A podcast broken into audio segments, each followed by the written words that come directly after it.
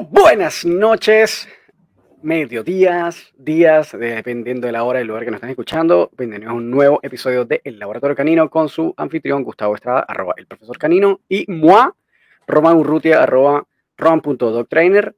Este, hoy tenemos otro nuevo, interesantísimo invitado para nuestro ciclo de entrevistas de esta nueva temporada de episodios del Laboratorio Canino. Cuéntanos, Gustavo, quién nos va a acompañar el día de hoy. Así es, Román. Buenos días, buenas tardes, buenas noches, dependiendo del horario que nos escuchen. Hoy nos acompaña Verónica Harris. Verónica es etóloga, educadora canina en Educapet. Tiene un coterapeuta bien interesante, el cual ella nos va a comentar en unos minutitos. Y vamos a darle la bienvenida a Verónica. Verónica, bienvenida. ¡Bienvenida! Me gustan los aplausos estos artificiales. Son divertidos. ¿Cómo has estado, Verónica? Bien, bien, bien. ¿Y ustedes? Bien, gracias, Verónica. Bien. Es un personaje sumamente interesante. Ya irla conociendo el- en el transcurso de la conversación. Sí, Verónica, eh, como primera línea, una de las primerísimas cosas que em, solemos nosotros preguntar es em, cómo llegas al mundo del adiestramiento canino, de la etología, cuál es, cuál es tu trayecto, desde qué background, desde qué bagaje vienes eh, hasta y, y cómo llegas a lo que es en donde estás el día de hoy. Bueno, gracias a la depresión. ¿En serio? Hey. Sí, mira, A yo ver, eso. soy veterinario siempre, pero me decían como, ¿qué vas a hacer? ¿Ver vacas en el campo? ¿Eso es lo que vas a hacer?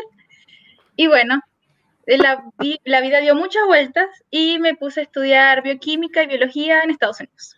Luego tuve una crisis familiar y me tuve que regresar a Venezuela y ahí estudié administración de empresas y contaduría pública. Luego me salió la oportunidad de irme y yo dije, bueno, tengo veintitantos años, voy a hacer algo nuevo con mi vida. Me gusta la economía, me gusta marketing, me gusta eso, pero voy a seguir mi sueño, que es animales. Wow. Y ahí me puse a estudiar realmente lo que es la veterinaria clínica sin cirugía y con una niña chiquitita. Y yo dije, bueno, voy a estudiar esto, lo amo, me apasiona, lo voy a hacer. Pero quien pagaba las cuentas era marketing. Por ¿Y Claro. trabajabas mientras estudiabas? Sí, claro, sí. Siempre he Oh, estudiado y trabajado a la vez. Ok, ¿y, y a, y- y a dónde te fuiste? Me fui a Londres. Ok, ¿y por qué eh, Londres? Ah, déjame hacer un paréntesis ahí. ¿Por qué Londres? Bueno, Porque desde porque Venezuela igual es como raro conseguir. Fue mi sueño. Irme ¿En a la serio? tierra de Harry Potter. Ah, porque somos fan de Harry Potter, eso le explica fan de todo. Harry Potter, pero bueno, tuve la oportunidad de estudiar ahí. Entonces, y además, yo creo que por la crianza, no sé, pero eh, el mundo de allá es muy distinto y me sentí muy parte de. Qué interesante. Me encanta. Sí, a mí también me gusta mucho. Y también la vuelta dio muchas vidas, de a la vida de muchas vueltas. Y me tocó regresar a Latinoamérica. Me vine, me vine a Chile y con Camila y todo. Y después yo dije, bueno, ya no puedo estar dando vueltas como loca, tengo que eh, estandarizar mi vida, me voy a quedar siguiendo haciendo economía o marketing porque es lo que paga las cuentas, Claro. mientras yo veía cómo hacía veterinaria aquí. Y bueno, al final, cuando mi, mi, mi mundo y mi cuerpo dijo, bueno, tú ya estás tranquila, tienes un trabajo estable, tienes a tu hijo en un colegio, tienes un departamento, ¿estás bien? Bueno, mi cerebro y mi, mi psiquis dijo, no, usted no está bien, señorita. Venga acá depresión y ansiedad. y bueno, estuve sin trabajar casi un año. Estuve con ansiolíticos, con medicación, terrible, que no me podía ni parar de la cama. Wow. Y ahí, y ahí llega Taco. Llega Taco a mi vida y dije, no puedo seguir así, no, no puedo, no puedo. Y encontré a Taco. Taco y es tu perrito, ¿cierto? Claro, Taco es mi coterapeuta. Ok. es un pastor alemán de año y medio. Y, mm, y bueno, llegó a mí. Y todo, entré buscando a Taco porque yo quería adoptar un perro. Entre buscar al, al- al perro que yo podía adoptar y que fuese más o menos lo que yo quería de apoyo emocional y que yo lo pudiera entrenar, ahí dije, voy a hacer todo lo que yo he aprendido antes, lo voy a hacer con mi perro, porque va a ser mío y yo quiero que esto sea para el resto de mi vida. Y así pude encontrar a Taco, pude encontrar estas fundaciones con las que trabajo y vi que había una gama enorme de poder no solamente ser veterinaria clínica, que es ir a poner vacunas, revisar heridas, no. Yo quería ir más allá, que era lo que a mí me, me apasionó, y fue a una conferencia que yo fui de, este, de una noruega, que si te digo el nombre voy a meter la pata. Yo ahorita lo busco y te digo el nombre, pero yo, ese nombre es muy extraño. Ok. Eh, que ella hablaba sobre el lenguaje animal y ella tiene un campo enorme en, en Noruega donde ella adiestra animales y no es como el adiestramiento clásico. Ella le encanta la parte etológica. Ella fue la que cuando yo vi eso hizo mi cerebro y yo dije, esto es lo que yo quiero hacer con mi vida, pero en Latinoamérica cuesta mucho. Entonces yo busqué, en Barcelona lo conseguí, en la Universidad de Barcelona, e hice la etología online. Eh, y ahí además hice lo de raw food, que amo lo del de el, alimento, el barf, y yo dije yo, esto es lo que yo quiero. El complemento de tener una mascota, tenerla saludable. Hay bastantes veterinarios cirujanos, bastantes veterinarios clínicos que si mi perro le duele un diente, si mi perro tiene diarrea, lo puedo llevar a que lo vean, pero ¿qué le dio diarrea? ¿Por qué tiene diarrea? ¿Por ansiedad? ¿Porque realmente algo le cayó mal? Eh, qué es lo que está ocurriendo con la mascota. Esto es lo que a mí me apasionaba, porque yo, me, yo veía un perro y en vez de estarle viendo la uña mal cortada, pero ¿por qué se la cortó? Pero dígame usted por qué hace, pero ¿por qué rasguña la puerta? Pero entonces era más una consulta del comportamiento que realmente orgánica. Claro. Y yo dije, no, esto es lo que yo quiero. Y eh, como está visto que la etología es como un psiquiatra para perros, les encanta es te voy a dar ansiolíticos, te voy a dar medicación y adiós con eso, no, no lo vi muy productivo tampoco, no iba conmigo. Y además, como yo ya pasé por esa etapa, yo dije, no, a mí me puede drogar una medicina, pero yo necesitaba terapia para poder levantarme de la cama. Entonces le digo, ¿y por qué es diferente para los animales? Entonces, yo me sentí de verdad con esa empatía tan grande de los animales sienten, crecen, evolucionan, toman decisiones igual que yo porque yo también soy animal, pero soy una especie distinta. Entonces lo veo muy personal. Y siempre desde chiquitita he tenido una conexión con los animales del más allá. Parece que decía mi abuela. eres, eres Verónica Thornberry. Algo así.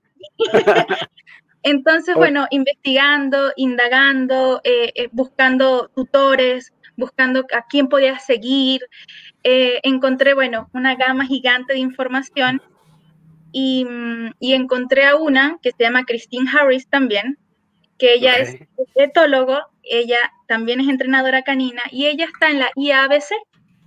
¿Y, está, está, acá en Chile?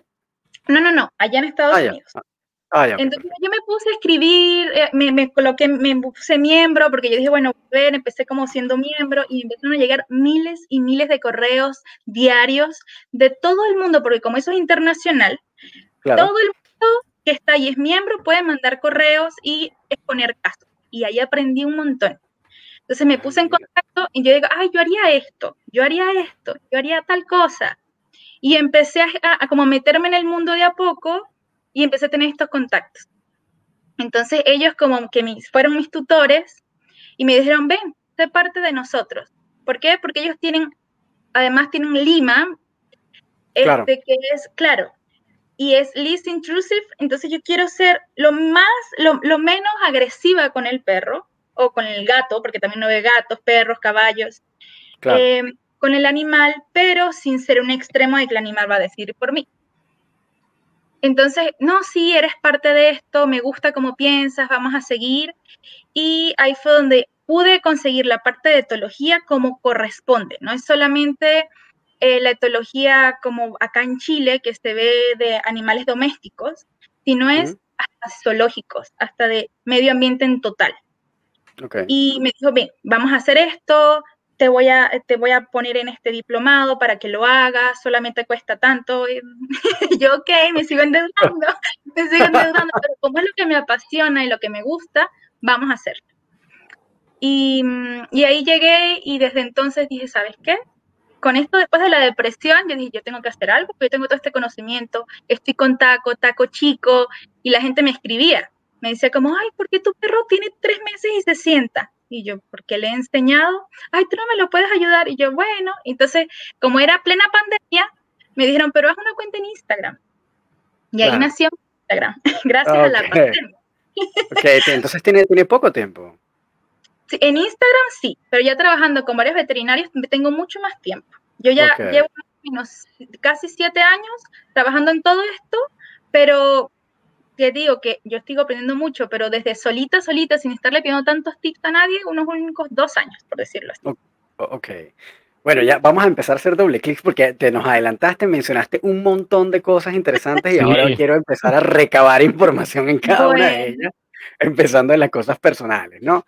Eh, ¿Qué tal esa experiencia en Londres? ¿Y cómo, qué cosas viste cuando, eh, eh, porque fuiste, en realidad fue a estudiar veterinaria fue, ¿no? O sea, no, el tema de la etología llegó después, ¿cierto?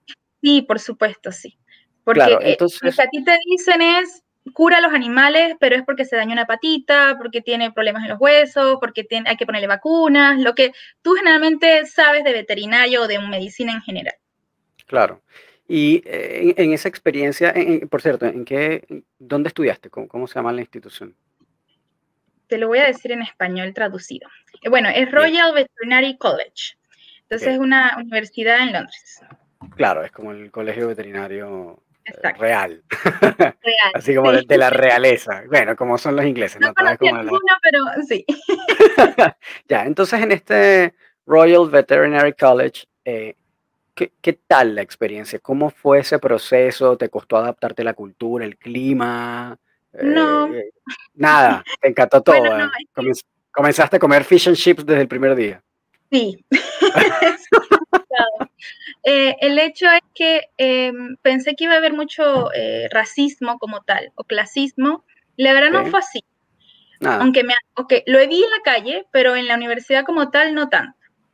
Eh, me costó poco adaptarme a la metodología, porque obviamente es distinta, era un poco más intuitiva y mucho más independiente. Tú me decías, ah, profe, ¿sabes que no entendí esto? ahí están los libros.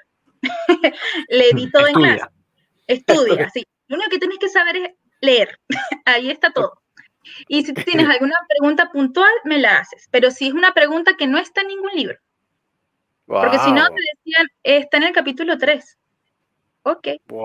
Ok, qué duro, ¿no? Sí, o sea, yo soy muy nerd y además mis papás me criaron así. Entonces no, me costó tanto. No te costó tanto. Em, no me costó tanto, pero sí, pero igual hice muy, y lo bonito es que como todo era veterinaria, no era como un college gigante donde había derecho y otras cosas, sino era solamente veterinaria, pues todos estábamos muy fan de los animales.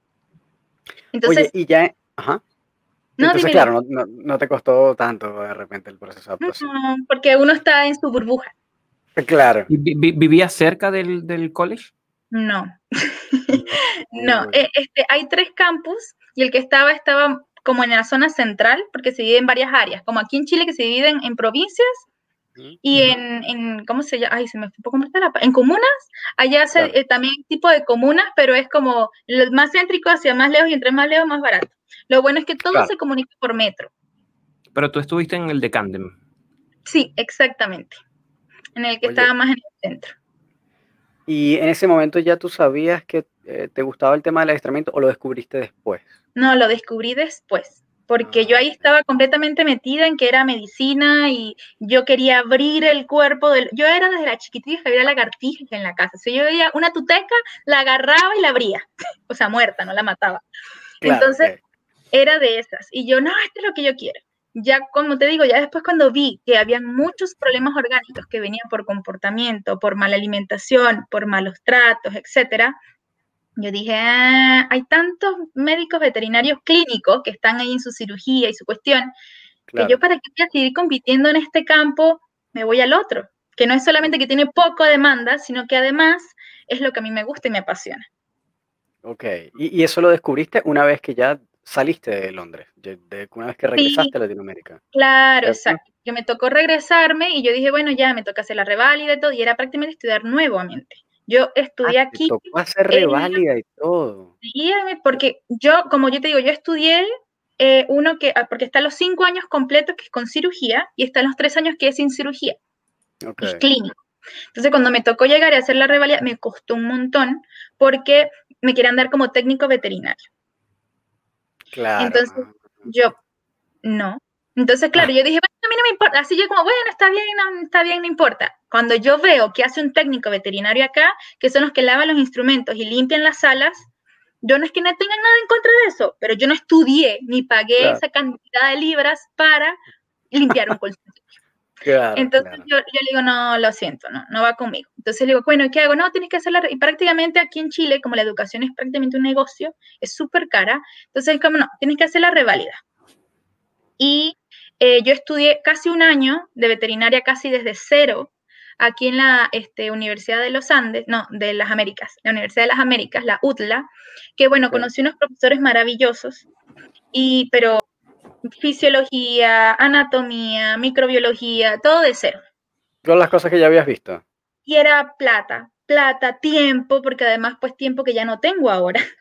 entonces yo, porque ya Camila está más grande, tengo a Taco, o bueno, ahora tengo a Gia, entonces le digo, mira, sabes que yo, no yo ya tampoco tengo los 20 años que tenía antes, yo ya no puedo estar hasta las 2 de la mañana estudiando para no a las 6 de la mañana de lunes a sábado, no puedo. ¿Y Además, hiciste el curso, o sea, hiciste el año igual? De todas maneras. Claro, pues sí, porque ya lo había pagado. Entonces yo dije, no, ya, me a terminarlo. entonces, bueno, metí la carta de que por favor, esto, esto, que me costó. Entonces me dieron como un certificado para poder, pero no hacer cirugías, pero sí poder este, ejercer la veterinaria como tal. Claro. Pero a mí como, no quiero estar metida en una clínica. Entonces yo, cuando empecé a hablar con varias clínicas, yo, bueno, yo puedo ir, puedo hacer el proceso de postoperatorio, que fue realmente lo que más me gustaba que era, realmente se usa como el nursing, que es ser como el enfermero, en realidad, que es el postoperatorio, verlo y decir, bueno, el médico lo abrió, ven, déjemelo y yo llego, le curo la herida, reviso su presión, reviso cómo está la sangre, cómo está, bueno. Pero acá no es como cuando allá te dejan una mascota por cinco días, porque es una clínica veterinaria, te la dejan por cinco días con un cuidado.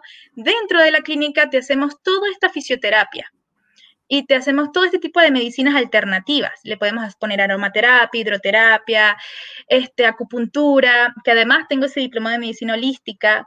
Entonces, y aquí no.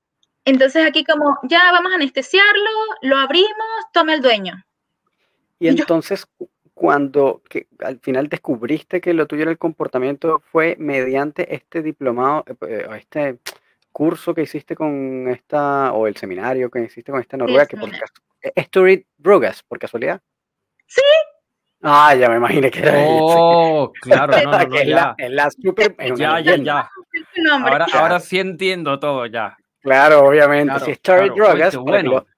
Además, o sea, para los que no saben sobre, bueno, los que, los que estén escuchando que simplemente sean dog lovers, pero no estén dentro de la industria, no hayan estudiado, Tori Drogas es una autora de uno de los primeros libros más legendarios acerca del lenguaje canino, lenguaje corporal canino, es una leyenda, básicamente, una noruega, una señora mayor ya. Maravillosa, es, es un amor, además la paz que transmite, la manera en cómo habla, o sea, yo de verdad me enamoré, así, yo dije, esto es lo que yo quiero hacer con Sagrande, porque además transmitía esa paz y se le transmitía a su manada. Y cuando ella además no era solamente, mira, qué lindo, el perro está calmado, no, ella realmente le hacía los estudios a su perro.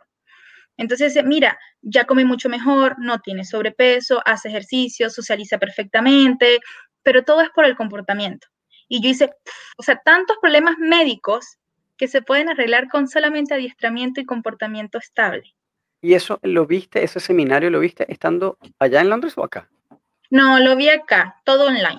Así. Oh, ah, eh, viste, oye, ¿cómo conseguiste ese seminario online? Está bueno, ¿no? Estoy que, sí, yo también. Yo también. Fue uno como de los últimos que ella pudo hacer, que me lo consiguió, fue un profesor de Barcelona.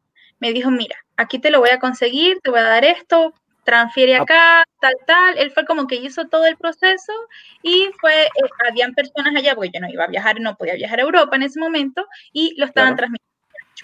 Ah, ah, porque pausa, ahí ya habías hecho un estudio en la Universidad de Barcelona de comportamiento. Sí, claro, el del comportamiento, sí, porque yo hice uno también en el, en el Royal College, también lo hice allí, que era, el era como un diplomado como de 18 horas, era súper chiquitito sobre el behavior solamente. Ah, ya. Y después cuando me este, reviso lo de Barcelona, porque viendo toda esta, esta gran información que hay, está Carlos López, que es el de Ducan, no sé si ustedes lo conocen. Carlos López García. exacto, el del cognitivo, emocional. Claro. Entonces yo dije, ah, mira, esto se ve interesante. Entonces yo me puse a buscar y ver y, y quería ver qué más. Y encontré esto y yo dije, ¿sabes qué? Me voy a ir por esta parte porque me gusta, voy a hacer este diplomado acá de comportamiento animal basado en etología. Entonces ahí me dieron todo lo que es la etología como tal y desde animales chiquititos hasta los, los animales más grandes. Entonces tú puedes ver desde peces hasta osos, lobos, y, en, en zoológicos, en medio ambiente natural, en reservas y domésticos. Ok, ¿y esto lo hiciste online? Sí, online. Ok, ok. okay. ¿Y te fue bien? ¿Cuánto, cuánto tiempo duraba este diplomado? Oh, año y medio, porque fue un año de estudio y medio año de demostrar con casos lo que tú estabas practicando. Ah, pero igual completo, ¿no?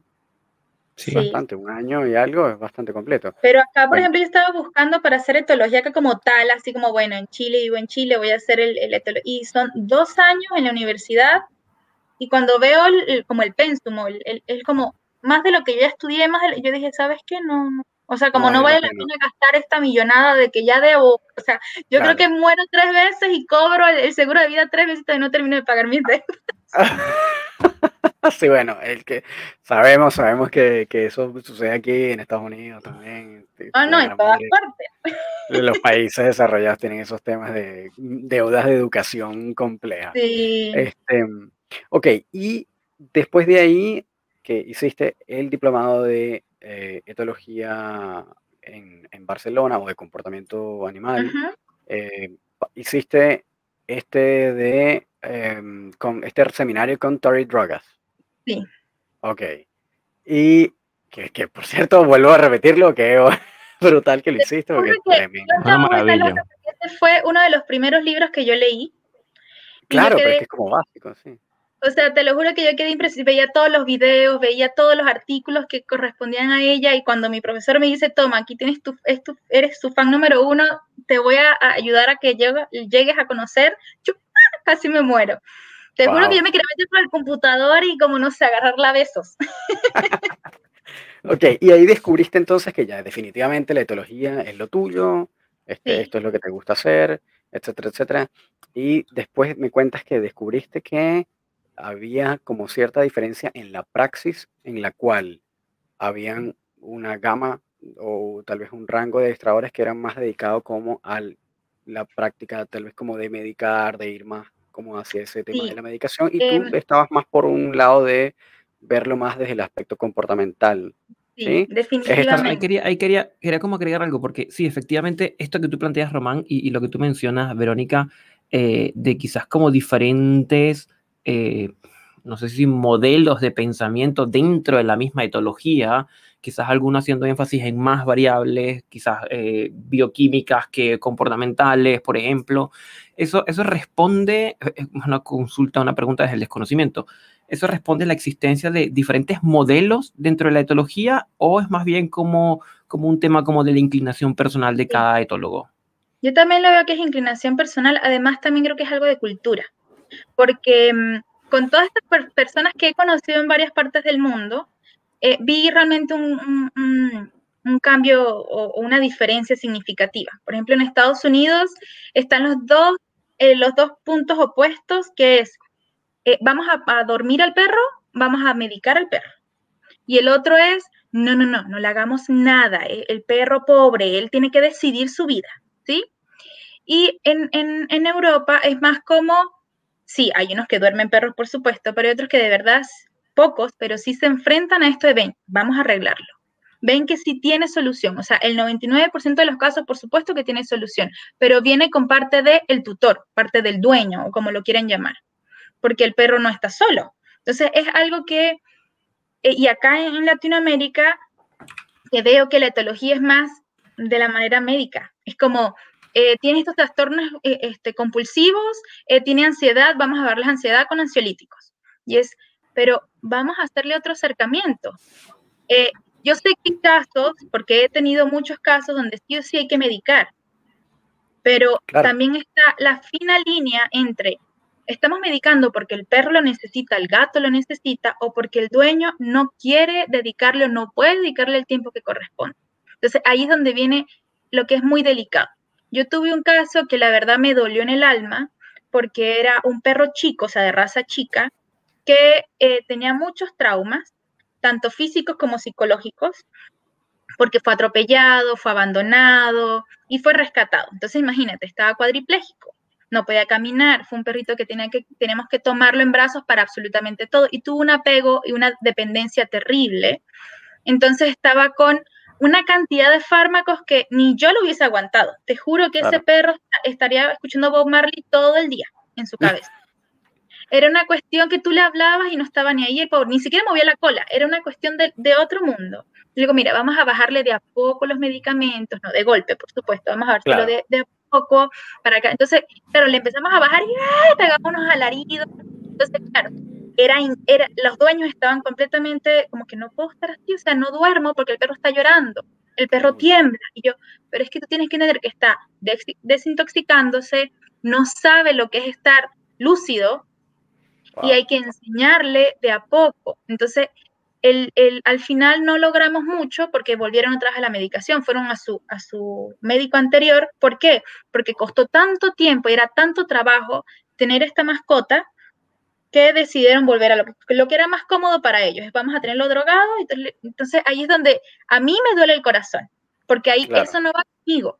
Es como si tú tienes una mascota, es yo sé que está feo decir compararlo con humanos, pero es que si yo tengo un hijo, yo no le voy a dar a mi hija todo el rato la tablet para que ella se entretenga y que aprenda ella sola lo que quiera aprender por YouTube. No. eso, es un, punto. Ya, ya, sí, ya estamos llegando como a puntos eh, de medio. Claro, quiero, pero quiero, dar un giro, un giro más en torno a eh, como la influencia de las variables culturales. ¿sí? Yo mm. vengo desde la psicología y el área de la terapia como profesión de ser, como área de servicio a otros, eh, tiene muchas similitudes a las dinámicas que se hacen también en adiestramiento o en educación canina. ¿ya? Y efectivamente yo soy psicólogo clínico y yo trabajo con, con pacientes que tienen características como ya bien, bien complicadas.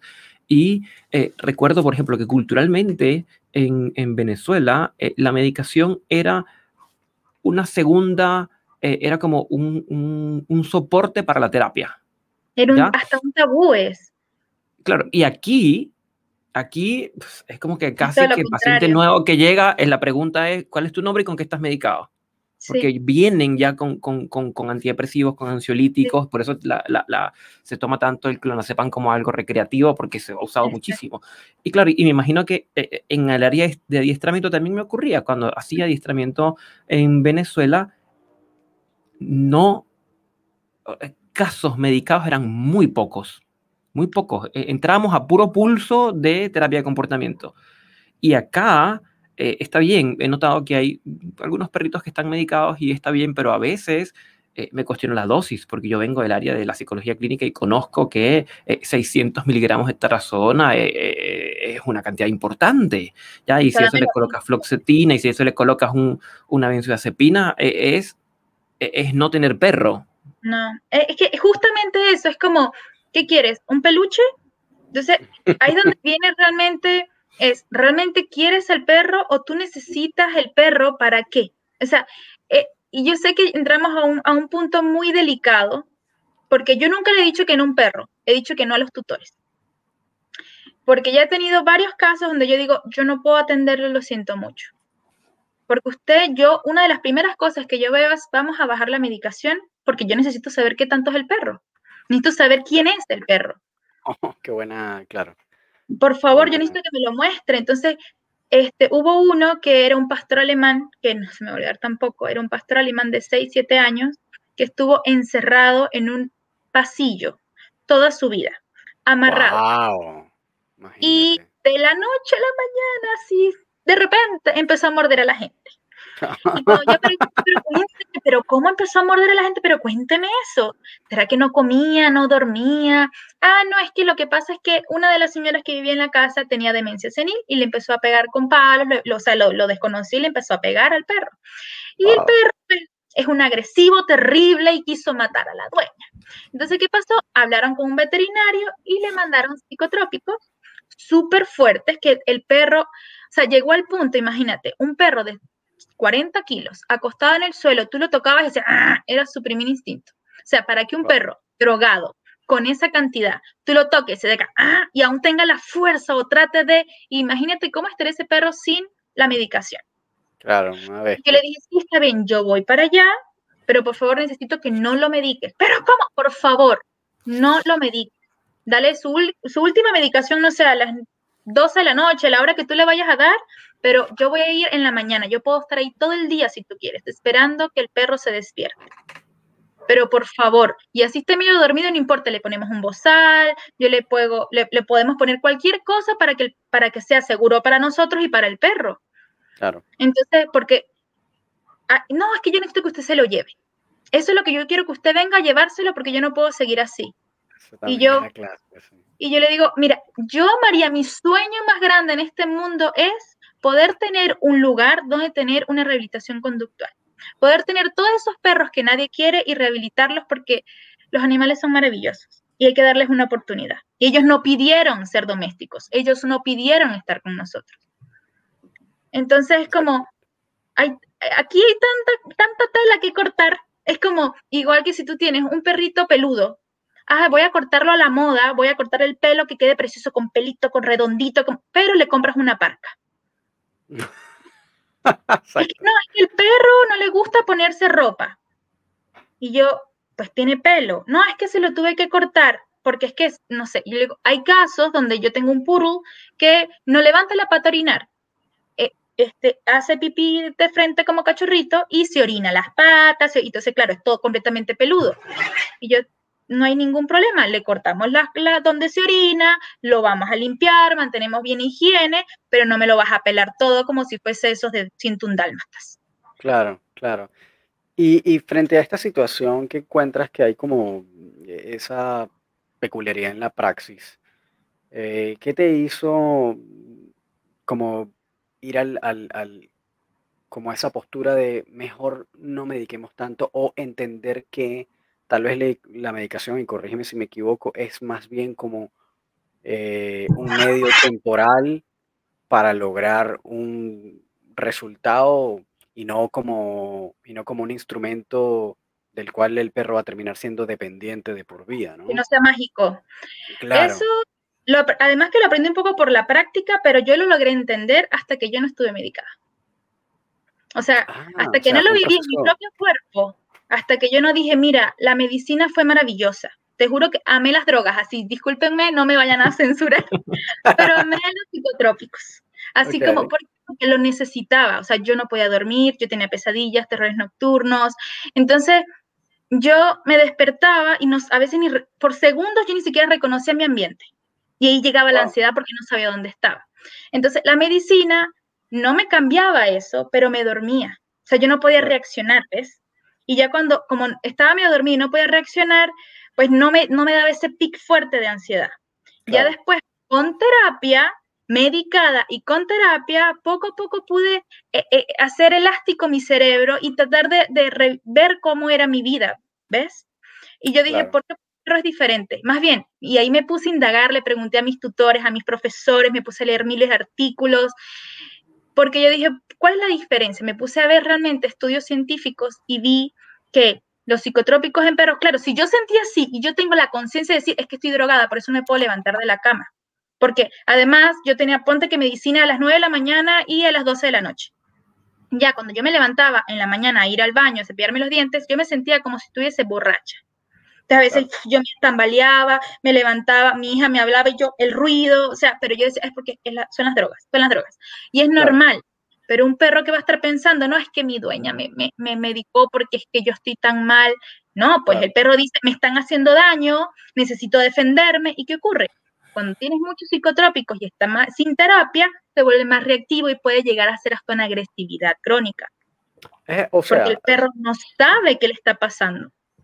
o sea, tú has visto, eh, en- entonces en lo que, wow, esto sí para mí es un hallazgo porque esto no lo sabía. Es Ah, decir, hay perros que por exceso de medicación o de un, un uso demasiado prolongado del mismo puede generar el efecto contrario, es decir, puede aumentar por la reactividad y la supuesto, agresión. claro. Wow, Por eso es que, por eso es que los mantienen medicados siempre, cuando no hay terapia. ¿Por qué? Porque dicen, "No, nunca hay mejoras. Le quito la medicina y vuelve otra vez a llorar. Vuelve la medicina y se vuelve a morder. ¿Por qué? Porque nunca le he enseñado otra cosa. Es lo más sensible, lo más sencillo. Si tú tienes un perro que te tira mucho la correa y tú nunca le enseñas otra manera de moverse, siempre te va a tirar la correa. Así tú uses el instrumento que uses. Si tú no enseñas al perro a no tirar, el perro va a seguir tirando. Va a haber un momento que se va a acostumbrar al dolor, a ahorcarse, a lo que sea, porque no le estás enseñando lo que no debe hacer. Verónica, voy a entrar. Yo, he tratado de no meterme demasiado en este tema en, en el podcast, a estas alturas del podcast, pero me estás obligando porque en Ah, realidad el tema está muy interesante, claro. Este, y no me va a quedar de otra, pero yo, a mí, esto es una percepción personal. Yo desde hace un tiempo eh, lo que siento es que hay, bueno, hay toda una movida de anti-tool trainers, es decir, personas que están derechamente en contra del uso de herramientas en las prácticas de adiestramiento, ¿ok? Que es distinto a un adiestrador en positivo, por ejemplo, que simplemente, Claro. bueno, trabaja en positivo y da lo mismo, pero no, están no, hace como una campaña en contra de las herramientas. Ahora, dentro de este gremio, este conjunto de adiestradores que son anti eh, herramientas, uno de los argumentos es que, bueno, primero que la herramienta por sí sola no cambia el comportamiento, que obviamente eso lo sabemos, y que no lo cambia porque lo inhibe, ¿cierto? Ahora, una de las cosas que yo también he pensado durante bastante tiempo es que es exactamente la misma función que cumple el medicamento. Entonces, un medicamento Es lo que hace es también solamente, exacto, exacto, cumple la misma función que la herramienta, simplemente inhibe el comportamiento y no lo resuelve el problema. Simplemente lo inhibe para que tú puedas pasar por un proceso de terapia y eso te va a abrir una ventana para que entonces tú puedas pasar a eh, resolver el asunto. Es como, por Y ejemplo, entonces tú tienes terminan estando como en la misma, como en el mismo nivel, una herramienta siempre- que una. ejemplo, tú tienes un niño y el niño está haciendo una pataleta y tú le digas, ya, mi amor, vamos, no seas así, vamos, usas positivo, ven, mi amor, pero tranquilo, ¡ah, ok, ¿qué haces? O le das una palmada o lo agarras fuerte o como hace mi mamá, me da un pellizco. Ven acá, ¿verdad? Y ¿eso qué hace? Te, te Claro. quedas así, ay, caramba, ¿qué pasó? Y ahí tú dices, ¿por qué te comportas así? Ya te tienes tu atención, es como, a ver, tú lo que estás haciendo está mal. Tú no te tienes que tirar al suelo porque tú me tienes que hablar. Usa tus palabras. Y ahí tú puedes usar tus palabras porque tienes tu concentración. No es que, ah, el niño está chillando, pellizco, pellizco, pellizco. Es lo mismo Claro. porque nunca va a entender. Mira, Exactamente. yo voy a comentar una, una anécdota con respecto a la, a la Por favor, Gustavo. ¿sí? Y voy a, voy a dar un, un- un salto en el tiempo, ¿ya? En el año 2003, ¿eso fue hace cuánto tiempo? Eso fue hace un rato largo. No En el año saber, no sé, queremos 2003, sacar la cuenta. 2003, en el año 2003, trabajando en una sala de hospitalización psiquiátrica donde la gente que llega evidentemente está francamente descompensada a punto de ameritar hospitalización, eh, la farmacoterapia, Manuel, Manuel García se llamaba el adjunto, si es que en algún momento llega a escucharme Manuel. Él hablaba de la farmacoterapia para los pacientes muy agitados, para los pacientes eh, agresivos, para los pacientes inclusive con, con delirios y alucinaciones, los pacientes psicóticos, los pacientes desorganizados. eh, la farmacoterapia era una chaqueta química que lo que buscaba era mantener contenido, la locura en este caso, para que nosotros los psicólogos pudiéramos hacer el trabajo que teníamos que hacer. ¿Sí? Entonces esto que tú estás planteando, Román, de se utiliza la farmacoterapia como chaqueta química, como una herramienta más que lo que busca es inhibir el comportamiento por un tiempo mientras se va trabajando Claro. en la terapia, eh, yo lo vería así. O sea, yo estaría Es absolutamente de acuerdo. Claro, ahora, ahora, Verónica, por supuesto, también lo está, bueno, y tú también por el área de, de la psicología clínica humana. Pero claro, eso, eso era como la conclusión a lo que había llegado frente a este argumento de, eh, no, pero no usas herramientas porque simplemente estás inhibiendo. Y eso, bueno, eso, en mi caso yo lo pensaba y yo decía, claro, eh, está bien, sí, ciertamente estás inhibiendo el comportamiento, pero eso no es necesariamente malo, a menos que tú simplemente estés inhibiendo por inhibir y mantener un comportamiento inhibido, y ese es el objetivo. Obviamente en ese caso es una mala praxis porque tú lo que estás queriendo es simplemente inhibir el comportamiento y mantenerlo inhibido. Ahora, si tú estás haciendo, lo que estás ejecutando es una inhibición de un comportamiento para que te abra una ventana para tú poder intervenir con otras técnicas y estrategias, otras tácticas, entonces simplemente está cumpliendo una función eh, mecánica igual a o equivalente a lo que hace una medicina a nivel químico. Eh, simplemente son dos maneras distintas de hacer lo mismo de alguna manera, obviamente si se ejecuta correctamente, em, y por supuesto en las proporciones adecuadas, que también estábamos una vez viendo que en uno de estos estudios sobre el comportamiento canino, si no me equivoco era el de Viera de Castro, indicaba que el uso de aversivos, por ejemplo, era más, eh, eh, era más detrimental cuando la frecuencia era mayor eh, y cuando era aleatoria. Entonces, por supuesto, ahí el tema, entra el, asunto de la frecuencia. Obviamente, si tú estás dándole, dándole, dándole, dándole lo mismo, te estoy medicando, medicando, medicando. Más pellizco, pues. Claro, exacto, pellizco, pellizco, no está resolviendo nada. Yo siempre coloco es, si tú le das amor todo el rato, amor, amor, amor, cariño, amor, cariño, y hay beso y apapacho y todo a tu perrito, me da risa porque yo siempre le digo a mis pacientes, siempre en el diagnóstico siempre se los digo, ¿Cómo ustedes le demuestran amor a sus perros? Pues lo abrazo, lo cargo, le doy besos. Yo, claro, ¿de qué otra manera ustedes creen que pueden demostrar amor? No sé. Y yo dándoles comida saludable. Entonces yo le digo los, principios básicos. Digo, ¿por qué? Porque tú vas a un zoológico y tú quieres abrazar un tigre. Pero es que, bueno, un perro no buena, y yo, es un animal. Entonces yo le digo, hay que saber entender a tu perro sea, si tu perro, entonces ahí le voy a dar una mini clase de lenguaje corporal. Es si tu perro mira a un lado, tu perro baja las orejas, y también hay que conocer al perro, porque hay perros que tienen diferentes tipos de lenguaje. Entonces, pero es aprendido por los humanos también. es depende de cada caso, por eso es tan personalizada la situación. Pero cuando hablamos de las herramientas como tal, yo también les digo a, a los chicos, yo también les digo a mis pacientes, les digo, mira, yo no soy de las que mando a comprar miles de cosas a mí me gusta, yo tengo mis, mis propias herramientas y yo las llevo eh, a mis consultas presenciales y yo veo cuál se adapta mejor al perro y cuál se adapta mejor al dueño. ¿Por qué? Por ejemplo, yo nunca he usado prong collar, nunca, jamás he usado prong collar, no lo sé usar. A mí de verdad me da miedo usarlo mal, por eso yo no lo uso. Pero yo uso el cabestrillo. Yo uso el cabestrillo y lo uso muchísimo. Me parece maravilloso, pero hay que usarlo perfecto. ¿Por qué? Porque una mala tirada y le dañamos la cervical al perro. Ah, eso es lo que te iba a decir. A mí me da miedo usar el, a mí me da miedo usar el halter, casualmente. A mí yo, eh, me parece una herramienta y sobre todo le he estado estudiando en los últimos meses y digo, oye, esta herramienta de verdad está súper interesante y me gustaría aprenderla a usarla bien. Pero sinceramente, yo eh, sí he usado prong collars y claro, yo parto con un manejo muy, pero tan leve que estoy como que estoy muy seguro. Pero, pero fíjate, me da a veces más miedo usar un, un halter eh, o un cabestrillo por ese mismo tema, por el tema de la cervical. Entonces a veces digo, oye, o sea, si es un perro que tira mucho o tiene mucha potencia, lo que sea, me da, pero es lo mismo, ¿no? Es como, claro, a veces uno tiene sus percepciones. Igual que los arneses, o sea, vamos a hablar, si vamos a hablar de herramientas, vamos a hablar de herramientas. Yo le digo, no, bueno, no, no, es, el tema, pero... Es una herramienta. Entonces yo le digo, lo, una de las primeras preguntas es, ¿Cómo lo paseas? ¿Cuántas veces al día? Eh, ¿Cómo tomas la correa? ¿Es arnés? ¿Qué tipo de arnés es? No, uno bonito rosado o uno bonito azul. Que, sí, pero ¿qué tipo de arnés es? H, Y, ¿cómo es el, el arnés? ¿Cómo se lo colocas? ¿Cómo es la asociación con el arnés? ¿Ve el arnés? ¿Cómo hace? ¿Cómo se comporta? Etcétera, etcétera, etcétera. Cuando yo hago todas estas preguntas, la gente dice, yo nunca me he dado cuenta de esto. Nunca me he dado cuenta. De, a mí me gusta hacer pensar al tutor. ¿Por qué? Porque no es solamente ir y yo te acomodo al perro como si fuese, vamos a como un boss Lightyear, vamos a hacerte reset y chao. No, pues. Porque yo te puedo decir, ven al perro, tráeme al perro, yo te lo educo y te lo doy y tú lo dañas, ¿qué puedo hacer? Pobrecito el perro. Entonces le digo, no, no, yo no, yo no hablo de pobrecito el, tutor, hablo pobrecito el perro.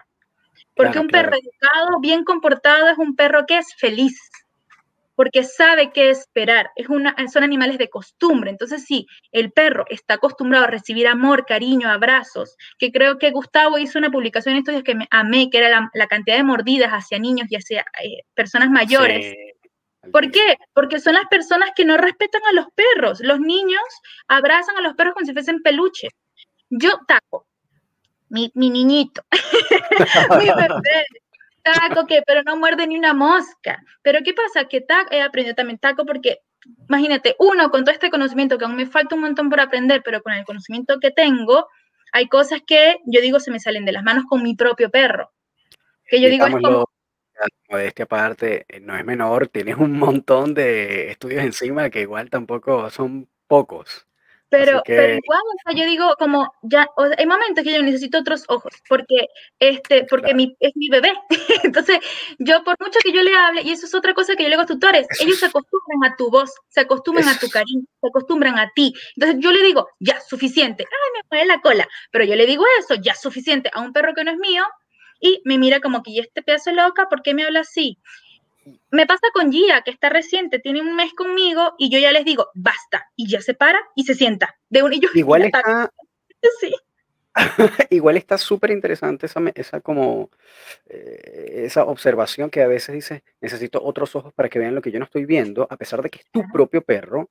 Y esto, bueno, fíjate que eh, Malena de Martini, que es una experta en ansiedad, es la madre de la ansiedad por separación a nivel mundial y tiene un programa especializado certificación en ansiedad por separación, como la gurú de la ansiedad por separación, dice, ella, y esto múltiples entrevistas lo ha comentado, dice, a mí me tocó tener un perro con ansiedad por separación. A ella, ya siendo la gurú de la ansiedad por separación, dice, me tocó adoptar un perro que sufría ansiedad por separación y yo no lo pude rehabilitar porque habían aspectos emocionales que no me permitían hacerlo de manera objetiva y tuve que contratar a uno de mis propios entrenadores que yo formé para que me tratara a mi perro, porque no lo podía hacer yo.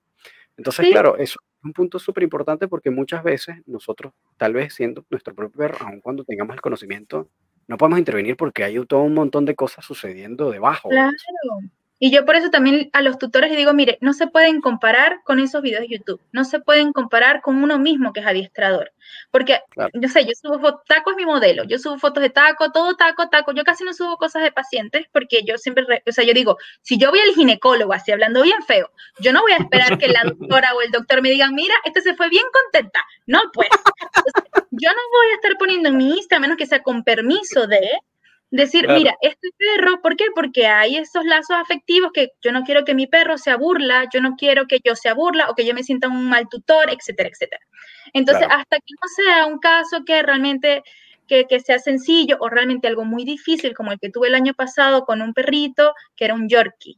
Bueno, los Yorkies son, son una cosa, yo le tengo pavor a los Yorkies.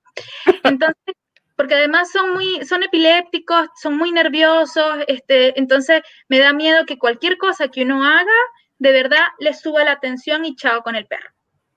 Entonces, yo de verdad soy, con los Yorkies son muy cuidadosa y con los perros chicos también. Eh, y, mm, y este perrito tuvo un incidente en su departamento. Llegó una señora con un, no, era una niña, era una niña como, no sé, joven, de 10 años, niña, niña que tenía un bulldog, creo, no me acuerdo, que era un pitbull o un bulldog, era un perro mediano grande para una niña de 10 años. Y este, vio a este Yorkie y le saltó corriendo, bueno, según, yo no estuve ahí, según lo que me encontraron, salió corriendo a atacar al, al Yorkie. Entonces la señora, sabes que está el ascensor y las escaleras de emergencia. La señora se metió en las escaleras de emergencia, pero hay algunos departamentos que tienen doble puerta.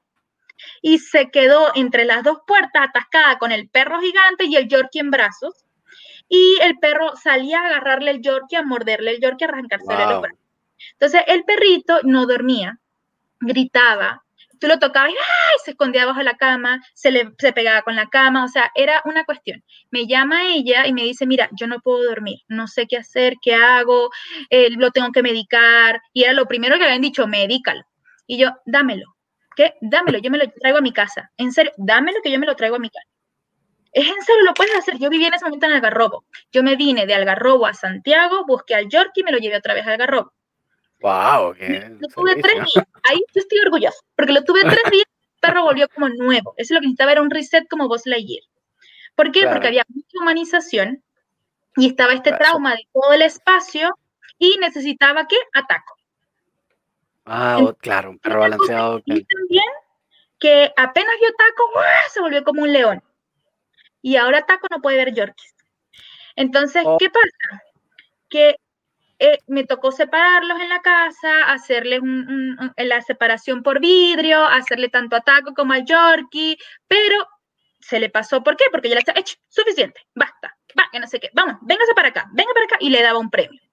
Me quiso morder muchas veces porque se metía debajo de, lugares y como era tan chiquitito, se metía debajo de lugares. ¿Qué hice? Me tuve que poner un paño de cocina en la mano, meterlo por un lado para que tratara de morderme esto para yo agarrarlo de atrás, porque ahí no hay otra manera, lo tuve que agarrar del, siempre tenía su pechera, pero no se la quité jamás, la agarré de la pechera y apenas la agarré, ¡ah! gritaba desesperado como si lo fuésemos a matar. Y yo, ya, suficiente, nos vamos. Y lo metí a la habitación, le ponía aromaterapia, pero ahí es donde vienen las herramientas. Es como, ¿qué hago yo para que ese perro deje de sentir lo que está sintiendo? Lo acerco a Taco para que en algún momento se va a traumar más o deje de traumarse. No, es acercarlo de una manera paulatina, pero con carácter, con límites. Es como, lo que tú estás sintiendo es válido, pero no es la reacción correcta. Entonces, ¿qué, pasó? Fue enseñarle un lenguaje al perro para que el perro aprendiera. Entonces yo le hacía el taco así para que oliera el piso, porque es un lenguaje de calma, huele el piso, down, que se pusiera abajo para que el Yorkie lo viera de su, más o menos de su mismo tamaño, y ahí corrigiendo a los dos, corrigiendo a los dos. Hasta que él logró, los dos lograron caminar con correa ambos, nunca los solté a los dos, con correa ambos, lograron caminar ya por la playa, lograron ya al tercer día y ya el cuarto día te lo voy a devolver porque yo estoy estresada. te lo voy a devolver. lo que necesitas es que pase correctamente. Ah, y algo muy importante, le puse collar al perro. La primera vez que yo le puse el primer paseo con collar, ese perro iba a morirse de tanto gritar. Mira, el primer paseo fue como, sin 40 minutos y no me moví una cuadra de mi casa pero nunca quiso tirar a morder, era solamente grito desesperado. Claro, era reactividad pura. Solamente con la presión del collar. Y es que ni siquiera usó, no, usé ni siquiera un slip lead, nada, usé su propio collar. Lo que hice fue agarrar el collar a su correa. Para la correa, claro. Nunca hubiese usado correa en su vida, siempre había sido arnés. Sí, hay veces que, fíjate, a mí me, pasó también un caso similar en el, bueno, no, no, similar, pero digo que un perro que nunca, siempre había tenido puesto el collar y nunca lo habían usado. Y claro, el perro tenía unas reacciones loquísimas cuando, cuando simplemente clipaban la correa de un, de un collar que ya estaba, estuvo siempre ahí. Y mm, esta persona me preguntaba, oye, pero no, no está mal ponerle la, la correa al collar. Y le digo, no, va a depender de lo que, de cómo responde el perro, pero en realidad ambas herramientas deberían estar desensibilizadas, es decir, el perro debería estar completamente neutro en cualquiera de las dos. Y tú podrías, deberías poder pasearlo con cualquiera de las dos, al final que sea simplemente un tema de preferencia es personal. Es mucho más seguro que un arnés. Yo siempre lo he dicho, el collar es mucho más seguro cuando lo usas correctamente. El collar debe estar debajo de la mandíbula y detrás de las orejas, nunca más abajo. Exactamente, exactamente, exactamente. Porque es un volante para tu cara. Siempre el collar debe estar bien puesto y bien arribita. No es para demostrar dominancia, no es para nada de eso. Es sencillamente porque el perro se siente más seguro y tienes más control del perro. No es que el arnés hecho para tirar, que no, es porque hay muchos tipos de arneses y están y los músculos tienen transmisores que le dicen al cerebro, "Oye, me estás punchando aquí, no me gusta, voy a hacer esto." Oye, ¿y qué pasa? Que usan los arneses con diferentes tallas que les quedan de manera distinta. No todos los cuerpos de todos los perros merecen el mismo arnés. Entonces, es algo como que tú vayas a usar talla única y los hombros te van a quedar más chicos, aquí afuera más ancho, necesitas que sea de tu talla. Entonces, ¿qué pasa? Si al perro tú lo estás, como esos pectorales, se le sube hasta aquí, le puedes lastimar igual. Lo puedes lastimar hasta más que un collar. Esos este, que son, que son hasta acá abajo, ¿qué pasa? Que se salen. Que dicen, si el perro está asustado, se va hacia atrás y se le va a salir el, arnés y chao. Y yo le digo, mira, si tú estás nervioso en usar collar, porque yo también se lo doy opción al tutor porque es su perro. Le digo, mira, si tú estás muy nervioso de usar solo collar, usa el arnés, pero haz, engancha el collar, por favor. Y el arnés lo usas como un cinturón de seguridad, pero toda la dirección del perro va a ser a través del collar. Y me da risa porque en muchos lugares, o sea, en muchos perros, yo voy y digo, vamos a usar el collar para el paseo, y es como un grillete, es una cuestión mágica. Y que, pero nunca había hecho eso. Y a veces, y yo no te preocupes, no le pasa nada porque nunca había tenido esta presión. Es normal, que, pero no es que se va a ahogar, no es que le va a faltar oxígeno en la cabeza. Una vez vi a un adiestrador que le dijo eso a una, dijo, no, ella lo que necesita es un collar de ahorque porque así le falta oxígeno al cerebro y se va a calmar. Y yo, por gente así es que las herramientas tienen estos problemas. Claro, pero es que estamos, estamos, estamos, en ambos, en ambos, en ambos, nos topamos con ambos, porque está quien dice algo por el estilo, como eso, ponle un collar de ahorque porque así oxigena menos y si oxigena menos está más mansita la perrita. Obviamente, evidentemente eso es un error, pero está el otro lado de eh, los proponentes de eh, nada al cuello, nada al cuello. Ah, sí, eso también es otro, algo muy importante porque, eh, bueno, he conocido varios que dicen como, no, no, el cuello, qué terrible. Yo, ¿sabes la cantidad de músculos que tiene el cuello? ¿Sabes que el cuello es uno de los principales puntos del, del animal que más cuida? Por lo tanto, ellos, todo lo que toque el cuello, ellos van a estar mucho más tranquilos, porque no es que van a sentirse atacados, sino que van a estar en guardia. Entonces, si tú tienes el collar y confía en ti, esa sensación de que mi mamá me está agarrando por el collar y mi mamá no me está haciendo daño es bueno. Pero venga un perro y agárrate por el cuello para que veas cómo se pone. Cuando están jugando en el parque y se agarran del cuello, ¿qué va a ¿cómo va a reaccionar el perro que no está acostumbrado a este juego? No le va a gustar y va a gruñir, va a morder. Y eso es uno de los problemas tan grandes que hay en los caniles. Y sí, sí, absolutamente, pero absolutamente aquí donde está el hecho de, ¿cuál es tu enfoque? ¿Qué es lo que tú quieres demostrar? O sea, yo realmente no es que quiero demostrar nada, yo lo que quiero es que las personas sean felices con unos perros felices, que sepan lo que es tener un animal sano y que un animal es un ser vivo que siente, crece, evoluciona, toma decisiones. Entonces hay que respetar eso y si tú tienes la conciencia de decir, quiero un animal que va a ladrar, va a ser popó, va a ser pipí, va a tirar pelo, no existe pelo este, hipolergénico, no existe eso. Eh, entonces, si vas a escoger un perro grande, es como, muy bien, vas a necesitar energía, pero ¿cuál es la diferencia entre un perro chico? Los dos necesitan energía. La, energía quizás es distinta porque yo no puedo comparar a Taco, que es un pastor alemán, con un chihuahua. Pero los dos tienen que tener juegos cognitivos, los dos tienen que tener paseos dirigidos, todo debe estar como corresponde. Entonces, ¿cuál es la diferencia entre uno y otro? Nada, son animales. Tienen capacidades distintas por raza, por familia, por lugar, por como tú le quieras decir. Pero que las personas digan, es que quiero un perro porque son tan lindos. Sí, está bien. Yo sé, y son muy buenos amigos, o sobre todo las familias que dicen, quiero un perro para que sea el mejor amigo de mis hijos. ok, preparaste a tus hijos para saber lo que es un perro, sabes lo que es tener niños más otro bebé, que es otro perro que va a hacer pipí, popó, va a morder porque es un cachorro. O sea, y, eso, yo en las fundaciones con las que colaboro, cada vez que van a adoptar a un perro, yo soy las primeras que digo, tú no puedes tener el perro. Yo hago la entrevista. Yo lo siento, oh. tú no puedes tener el perro. ¿Por qué? Porque ya tú me digas estas cosas, ¿qué vas a hacer? Claro, muchos dicen, no, sí, yo lo trato con amor. No, la siento, usted es mentirosa, chao. y, cuéntame algo, ya que estás tocando ese tema de las fundaciones y que además mencionaste algo anteriormente que me llamó un poco la atención, cuando estabas haciendo esta terapia, este perrito que en algún momento tuviste que ir aplicando correcciones, etc. Eh, eso es bien, es decir, yo he escuchado muy pocos etólogos, por no decir ningún etólogo, al menos acá en Chile, que tenga una metodología similar a la que tú estás describiendo siendo etólogo. Ahora, eh, teniendo eso en consideración, cuéntanos cómo defines tú la etología y cuál es la diferencia con un adiestrador, porque también mucha mm. gente de repente, eh, por lo que tú estás diciendo, dice, no, pero es que eh, piensan que es esto más de una persona que va a ir a medicar y ya. Y fíjate que tú estás hablando de praxis con eh, terapia en donde reduces medicación, donde más bien vas a intervenir de manera terapia del comportamiento, que por lo demás eh, se parece mucho también a lo que hace un, un, educador canino. Claro, entonces cuéntanos, porque fíjate que tu práctica también entonces eh, comienza como a solaparse Eh, y, cómo defines tú entonces la etología o, por lo menos la práctica etológica que haces tú en tu caso? De, repente es, distinta a la de los demás. Un paréntesis es que yo hice las dos cosas porque me parece que las dos cosas se complementan súper bien. Yo no puedo ser etólogo si yo no puedo adiestrar un perro.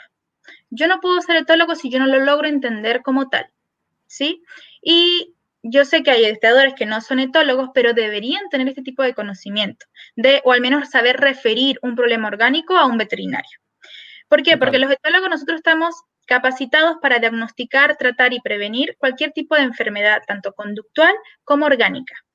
Entonces, ¿qué ocurre? Que si tenemos un perrito, que es lo que veo, que ansiedad por separación, pero no una normal que es que ah, estamos en cuarentena y nunca lo dejaste solo, no, una ansiedad por separación por hiperapego que realmente tiene un trastorno obsesivo compulsivo que puede hasta automutilarse, que come objetos, que llora hasta cansarse y se puede poner hasta fónico, etcétera, etcétera. Y no hay nada que lo pueda calmar. Ahí vengo yo a decir, muy bien, antes de medicar, vamos a intentar esto, que lo haría un, educador canino. Vamos a intentar esto cómo meter la etología como tal o medicación u otras prácticas cuando el adiestramiento no alcanza lo que corresponde. Es, vamos a colocarle estructura, que para mí el adiestramiento es estructura. Educación, educador canino, vamos a educarlo no solamente al perro, a la familia. Es, Vamos a colocarte estructura, cuáles son la comunicación básica canina, a dónde quieres llegar, que venga el llamado, que conozca su lugar, su lugar seguro, que sepa pasear correctamente, que sepa socializar bien, tanto el humano como el perro. Esa relación, ese vínculo lo podemos mostrar nosotros los educadores. Ahora, el etólogo que ve estos trastornos realmente muy fuertes de llevar que digo, puedo medicar o puedo usar otro tipo de terapias. Que yo, por ejemplo, uso mucho, primero la aromaterapia es lo primero que yo uso, porque lo primero que yo uso es la aromaterapia o aceites esenciales tópicos o flores de vaca. Y terapia. ¿Por qué? Porque eso no te inhibe nada, no produce tampoco un tipo de, ah, se me fue la palabra, de adicción. Eh, y es fácil de, porque no huele mal, no le trae ningún problema muscular, etc. Vamos a dárselo, vamos a tratarlo. Vamos a ver cómo se comporta, cómo está. Si veo que esto de verdad no funciona, ¿por qué? Yo solamente medico cuando hay un, un estudio eh, orgánico hecho, como un electrocefalograma, eh, eh, problemas de colesterol, problemas hepáticos, o algún, tuve, tengo una perrita que es rescatada que ella se, se le murió su dueño. Y ella lloró tanto, porque cuando vio el ataúd, lloró tanto, lloraba, está destrozada la perrita. Mm, y, ahora no duerme, es muy reactiva, confía muy poco y tiene trastorno del sueño. Primero pensaban que era epilepsia, eh, lo llevaron a un neurólogo que fue que le dijo que era epilepsia lo que tenía. Cuando yo le digo, por favor, mándame los videos, le hicieron el electrofalograma. No, solamente la vio, la revisó, le revisó unos puntos y dijo que era epilepsia. Y yo, ok, ¿le hicieron examen de sangre? No. Entonces ahí es donde yo hago, o sea, ¿cómo tú puedes diagnosticar algo de verdad tan severo sin ningún tipo de estudio anterior? Entonces yo, muy bien, mándame, ¿cómo? Pero la epilepsia es en cualquier momento del día, no solamente en la noche. Entonces, a ver, mándame los videos. ¿Qué ocurre? Que ella está soñando y tiene un sueño tan pesado que en cualquier momento que la tocan, ella muerde y ya ha mordido a varias personas mientras duerme. Ok, wow. Entonces, yo, muy bien, vamos a hacer esto. Y cuando pasea es muy reactiva porque también es lo que ella vivía antes. Ella vivía con este caballero que estaba sola, no paseaba, se sentaba siempre como en el San Juan de la casa o en el porche de la casa. Se sentaba y estaba al lado eh, con el dueño sentado ahí y listo. Eso era todo lo que hacía la perrita. Y siempre estaba con su tutor. Ahora el tutor no está, le cambió la vida, por supuesto, la rutina y no tiene socialización, no tiene estructura. Y, pero es súper inteligente, o sea, yo quedé enamorada porque además la, la nueva tutora es así también súper estricta y súper, ah, está muy bien hecha. Yo le dije, está perfecto que yo después podido adoptarla. ¿Por qué? Porque le dice, a ver, vamos, a tu cama. Y se va a la cama. Que dura cinco segundos y se vuelve a subir al sofá es otra cosa, pero al menos aceptó su cama. Le digo, no, continúa, continúa, darle comida en la cama, darle cariño en la cama, que si se sube, no es que la caja que te bajes, no, es abajo, muy bien, a la cama, y así de sencillo. Y ya vas a ver que con cariño, con amor, que yo digo que todo lo cura, se puede, pero con estructura. Entonces, cuando digo, ¿sabes qué? Quítale la medicina. De verdad, yo, mira, yo asumo la responsabilidad si algo le pasa a la perra, de verdad. Mi nombre está en juego, pero quítale la medicina. le quitó la medicina, dejó de orinarse. Aún tiene los trastornos nocturnos, pero yo le dije, colócale un bozal cuando duerma, por favor. Colócale un bozal cuando duerma. Yo le dije el de canasta, que es el mucho, eh, eh, que es el, mi favorito. Colócale el de canasta, por favor, colócaselo, porque así previenes tú que te muerda a ti. Pero eso va a costar un poco quitárselo, porque además es una perrita de 8 años, que tiene todo esto. Y cómo tú, ahí es donde viene, cómo tú ayudas a que el perro deje de soñar lo que está soñando. Y cuando tú lo vas a despertar, te muerde. ¿Qué, ¿Qué vamos a hacer en ese caso? ¿Tienes una correa cerca para estarle tirando el cuello? No, pues no puedes estar con el perro con la correa todo el rato para tirarlo de... Tú tampoco vas a dormir. Y que tampoco la pueden dejar fuera de la habitación porque rasca todo, llora, entonces es como... Claro. Y yo, bájala de, la... De repente el uso de un kennel, ¿no? Podría ser beneficioso en un caso parecido. Es lo que le dije, pero el detalle, le digo, para un futuro. Pero es que ahora no puede estar sola la perrita. Entonces, es muy bien, bájala de la cama, colocas su cama cerca de tu cama, justo abajo, y cualquier cosa tú la tocas, la llamas. Y ahí poco a poco ya viendo va a ser la conexión de estoy en un lugar seguro porque mis tutores están aquí arriba, yo estoy aquí, no pasa nada y así no te va a morder porque está en el suelo. Y de a poco vas a ir sacando la cama, pero esto es muy, muy de a poco. Esto no es que de, la, de mañana pasado y chao. En una semana la perra se curó y está fuera. Huye si alguien te dice eso. Por favor, huye si alguien te dice en, en 24 horas tu perro deja de morder. En 24 horas tu perro deja esto. Porque no, o sea, no.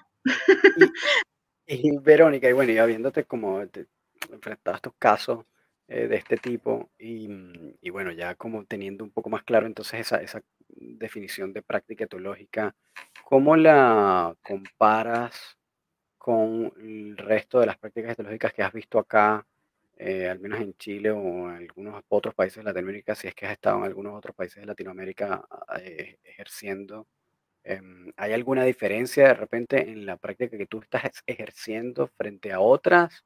Eh, aparte de esto, del tema de tal vez la reducción o, la no dependencia de la medicación, ¿hay, algún otro elemento que, que, de repente... Em, yo creo que, como, dijo Gus al principio, em, con esta parte de la cultura, porque hay en algunos países como Colombia, Venezuela, Brasil, México, que la medicina es un tabú y Panamá también. La medicina, medicar al perro o medicar a uno es como, tú vas al psiquiatra, te están medicando, así como que de verdad ponte una camisa de fuerza, tal cual, así. Hay un tabú muy grande. En cambio acá no es tanto, pero ahí donde viene el extremo, es como, no mediques porque es terrible, mejor mátalo, o el otro medícalo porque pobrecito tú no vas a tener tiempo y el pobre no tiene arreglo. Entonces, aquí en Latinoamérica yo veo esa diferencia. Como te comentaba al principio, también en Estados Unidos están también esos dos extremos, pero siempre estamos nosotros los balanceados, que es, por ejemplo, en la IABC veo muchos balanceados, que esta que te comentaba, em, que yo la amo y la adoro, porque ella es etólogo y es adistradora y está certificada también, ella dice como vamos a, a, demostrar que el animal es un animal y vamos a darle la capacidad del animal de ser animal, que eso también es mi bandera. Yo, tienes, si tú tienes un, terrier, no puedes tener un terrier que no ladre, no puedes tener un terrier que no sea cazador o un hound que no huye. Es como, por favor, necesito que tú entiendas qué tipo de perro tienes. Cuando yo pregunto la raza, no es porque, ay, lo compré porque es maravilloso. No, yo lo que quiero saber es qué características específicas tiene este tipo de perro para que tú te adaptes a tu perro. Claro. ¿Ves? Entonces, como, es como decirle a Taco que no corra, es como, por favor, es un pastor alemán, ¿cómo le voy a decir que no corra? ¿Ves? Y, eso pasa en todas partes. Y a mí también, por ejemplo... Ahí, ahí, un segundo, hermano, porque le estoy dando vueltas a algo, estoy dando vueltas a algo, algo interesante y... Vamos a ver cómo lo construyo, porque aquí, sí, sí, yo sé que hay mucha gente que me va a escuchar, me va a odiar, eh, pero bueno, es parte de, Dale, dale. Em, que, tiene que tiene que ver con lo siguiente. Muchas veces entramos en discusiones eh, que tienen, eh, se encuentran en un eje, en un eje plano, ¿ya? Donde decimos, por ejemplo, arnés bueno o malo. Nos quedamos en esa discusión. Entonces yo he visto perros con arnés que están dañados, tú has visto perros con arnés que les ha ido bien, y empezamos una serie de un debate que es bastante absurdo, ¿ya? A mi manera de verlo, eh, es una discusión bizantina, eh, pero no es ese el problema. ¿Ya? Porque lo que estoy rescatando de lo que está comentando Verónica eh, y de lo que hemos hablado, y ahorita que ya menciona el término balanceado, em, tiene que ver con tener la, moleste a quien le moleste, la suficiente capacidad cognitiva para poder procesar múltiples variables en un mismo momento. Sí. ¿A qué me refiero? Que acabo de ver y te acabo de mandar un, pantallazo, Román, de, de, un Instagram donde se dice, em, veo perros que están dañados porque se usó una herramienta. Así, la relación es única de dos variables en una sola dirección. Es una sobresimplificación de la realidad que solo da cuenta, no, que solo da, no, pero a mí, esa es la pregunta que tenemos que hacer. ¿Por qué está dañado? ¿Por qué usaron esa herramienta? Yo realmente he visto aquí, que yo me acuerdo que estaba con Román al principio, hace unos días, unas semanas, sobre que yo he visto, debe ser como me llegan como etólogos, porque me llegan como etólogos, me dicen, estoy buscando un etólogo, no me están diciendo, estoy buscando un adiestrador o un educador, estoy buscando un etólogo. ¿Por qué? Porque yo tengo un Rottweiler, yo tengo un Dogo, yo tengo este tipo de perro, y es muy agresivo, porque esa es la palabra que usan agresividad. Yo no uso agresividad casi nunca. Yo uso reactividad. Y le digo, ¿por qué? Porque la connotación de agresividad para Latinoamérica es el perro matón. O el mm, perro movió los verbos y de una vez es agresivo. Si yo he visto cachorritos como lo que les mostré hoy con Gia jugando con Taco, dicen, ay, esa perra es una potencial asesina, solamente porque gruñe. Entonces, no me gusta usar eh, la palabra agresión aquí en Latinoamérica, ¿ves? Y me gusta usar la palabra reactividad. Entonces yo veo que tengo estos problemas de reactividad porque el perro ve a otro y se emociona y quiere salir hacia adelante y se eriza y tal. Y como es un perro de eh, este, una raza posiblemente peligrosa, entonces tengo que usar bozal, tengo que usar collar, tengo que usar e-collar, tengo que usar este, sleep lead, tengo que usar toda esta cantidad de herramientas que la gente le tiene un tabú solamente porque es un perro XL.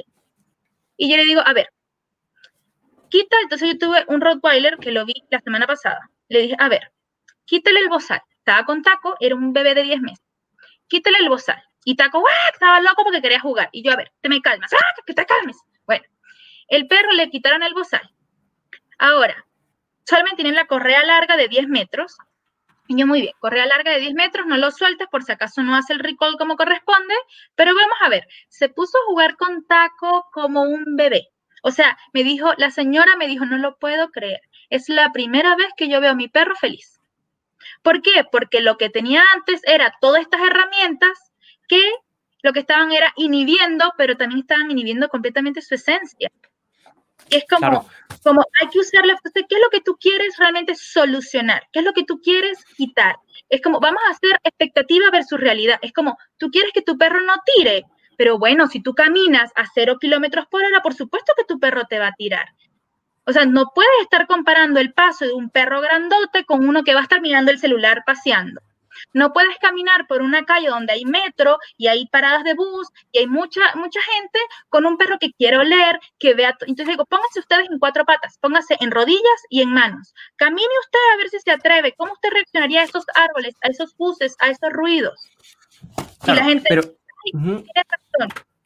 Precisamente es que eso, eso que ese ejemplo que acaba de poner Verónica, no en el contenido, en la lógica de argumentación que cuando se considera y, cuando se llegan a juicios de que porque A entonces B eh, eh, definitivamente denuncia una escasa capacidad cognitiva de poder ampliar y conocer más. Y bueno, están este tipo de argumentos eh, por ejemplo, hay, escalas para medir vinculación eh, dueño-perro. Recién la de Monash la tengo aquí para, para estudiarla, y para, pero esa es más de, dueño-perro.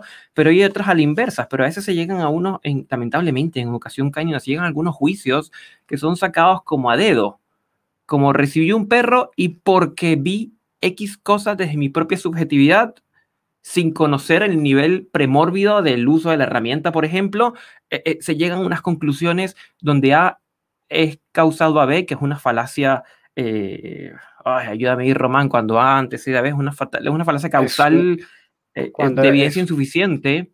O sea, si es, si es, por ejemplo, que se está correlacionando sin causalidades con Procteroc. claro, y una, correlación no indica causalidad. Una de las cosas que me gusta de esta conversación que estamos teniendo con Verónica es que la cantidad de variables a evaluar en un momento dado para llegar a un juicio es, es un número grande. ¿ya? Y yo creo que el, el, la invitación sería a todos aquellos dentro de la educación canina que hacen unos juicios porque A, entonces B, oye, no sé, algún sudoku o algo que ayude como a estimular cierta capacidad cognitiva para poder ampliar eh, la percepción, porque e, es, lamentable, porque es allí donde, donde eh, al ser un reduccionismo y la gente quiere eh, no pensar demasiado las cosas, el usuario, el cliente, el tutor, van y, y, se enganchan con estos discursos súper simples, donde, bueno, ¿por qué tiene un arnés en forma de, de Y? Porque me dijeron que ese arnés es bueno.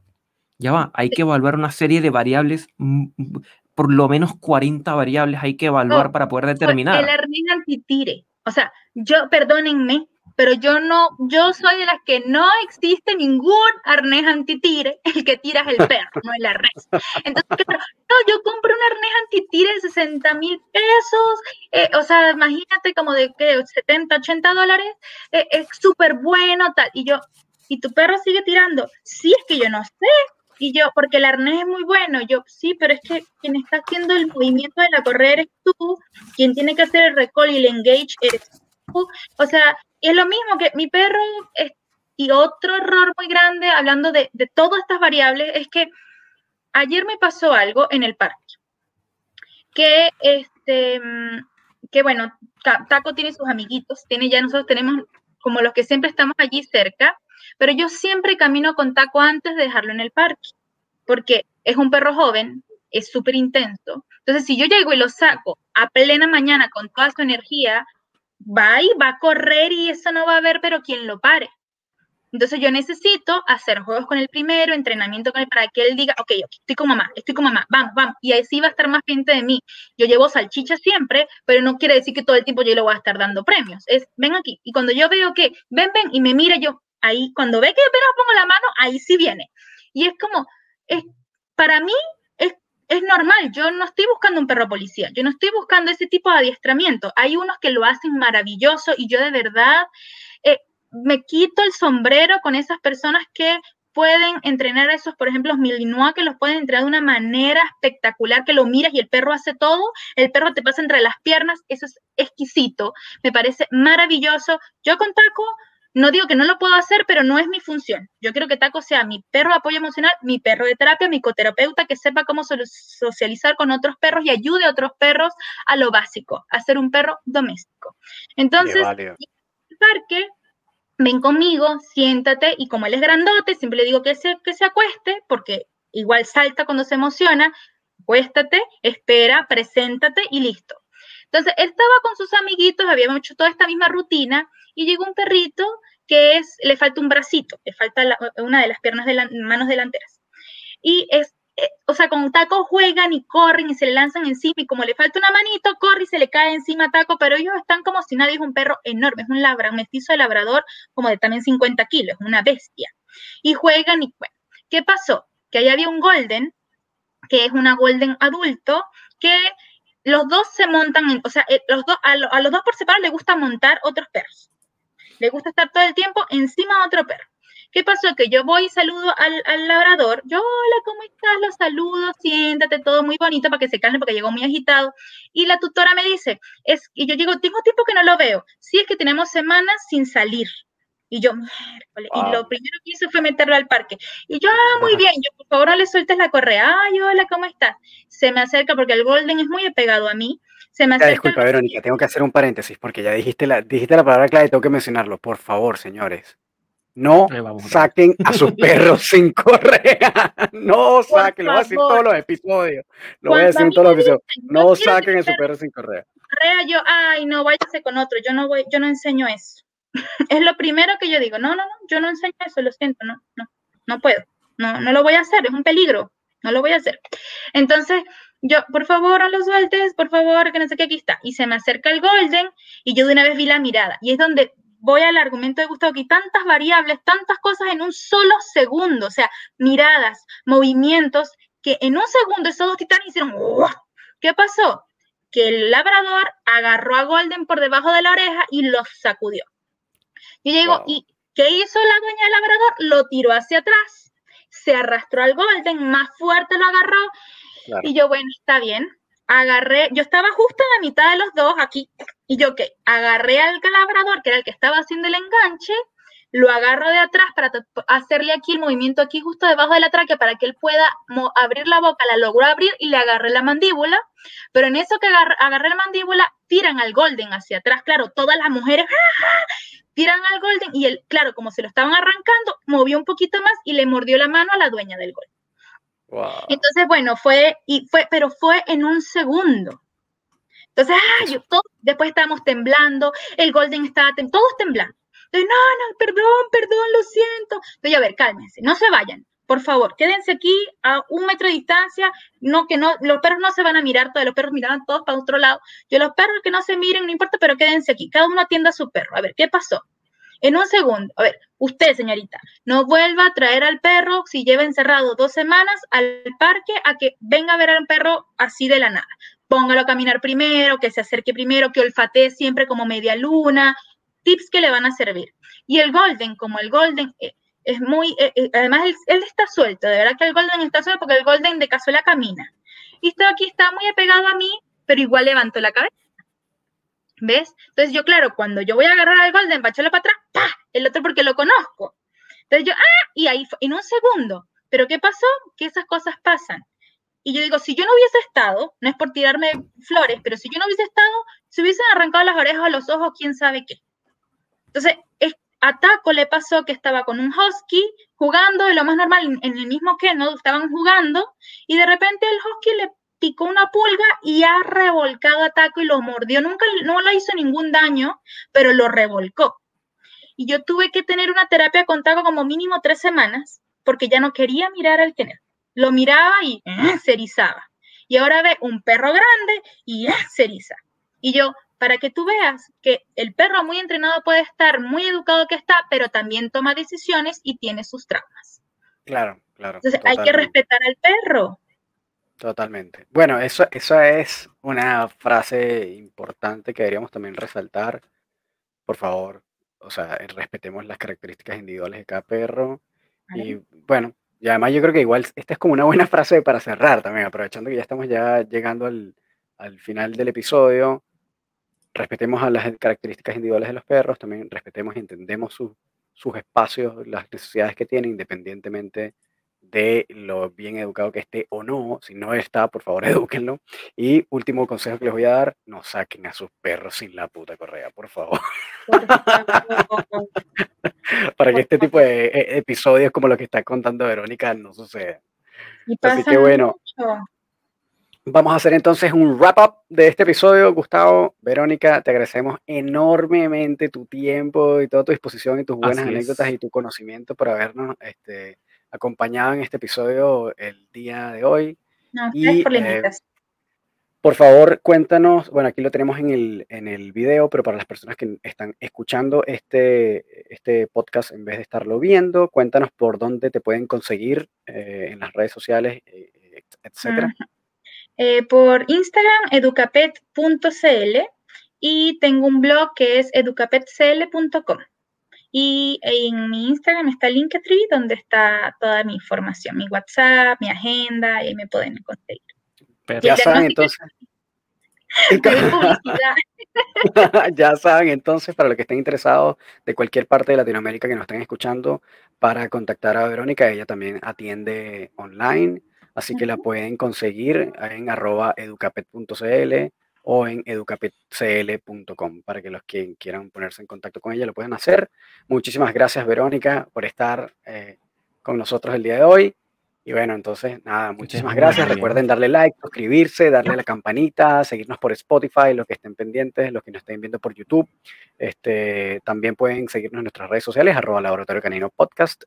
Eh, en Instagram y si nos quieren escribir algún correo para comentarios, ideas, opiniones, personas que quieren que entrevistemos, eh, si ustedes mismos quieren algún tipo de tema en conversación en particular, pues háganoslo saber por ahí.